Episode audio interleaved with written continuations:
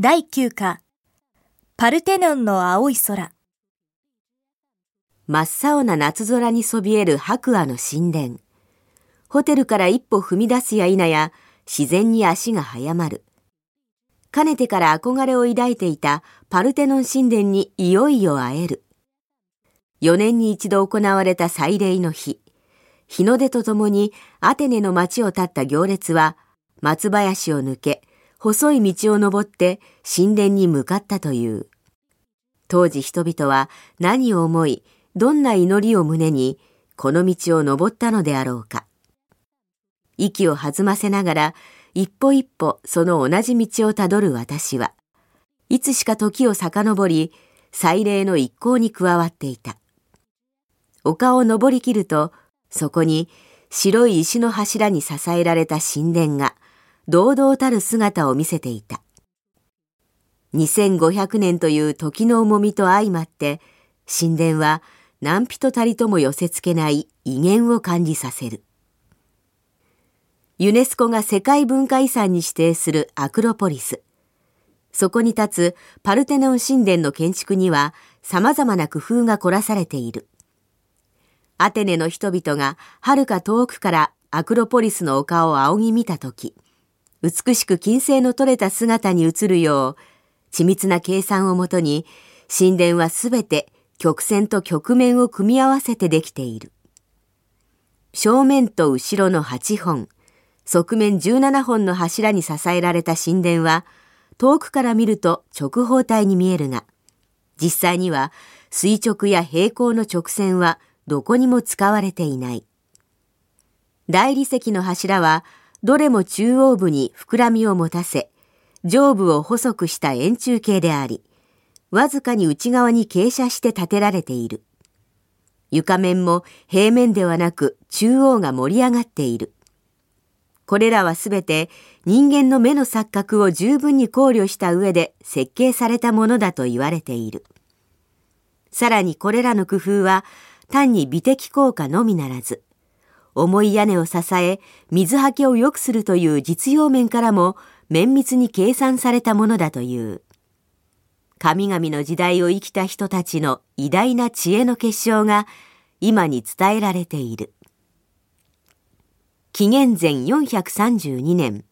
ペルシャとの戦争での勝利を記念して、女神アテナを祀る場所として建てられたこの偉大な建造物は、以来400年にわたって都市国家アテネの栄光と繁栄の象徴であった。紀元前31年からはローマ帝国に支配され、その後も新しい勢力の台頭とともに、教会として、寺院として、時には兵舎、火薬庫としても使われるという数奇な運命をたどることになる。さらに歳月を経て、1829年、苦闘の末、ギリシャが独立を勝ち取るが、8年にわたる戦乱の影響は神殿にも及び、その一部が破壊された。ギリシャ独立後もヨーロッパを舞台とする様々な戦乱が原因となって、神殿の破壊は一段と進んだ。古代建築時から2500年にわたる風化がこれに加わり、神殿の痛みはひどい。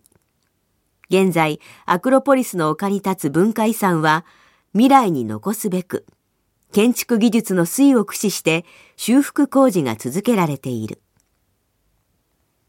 ふと見上げた青空をジャンボ機が音もなく飛んでいる。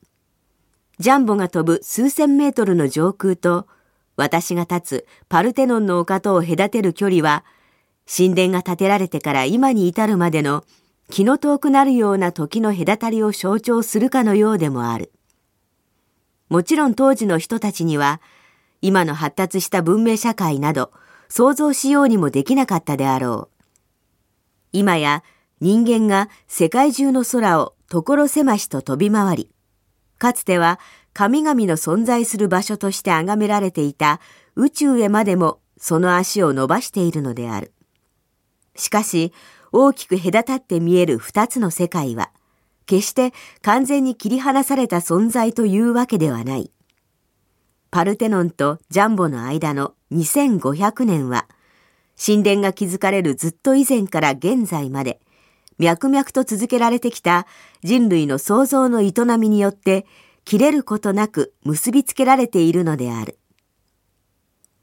人類の歴史は創造の歴史であった。反面、数限りない戦いと破壊の歴史でもあった。領土、民族、宗教と、原因は何であるにせよ、人間は自ら築き上げた神殿をその同じ手で傷つけてもきた。2500年の間、歴史の光と影を映しながら立つ物言わぬ神殿を前に、私はしばしパルテノンの丘に佇んでいた。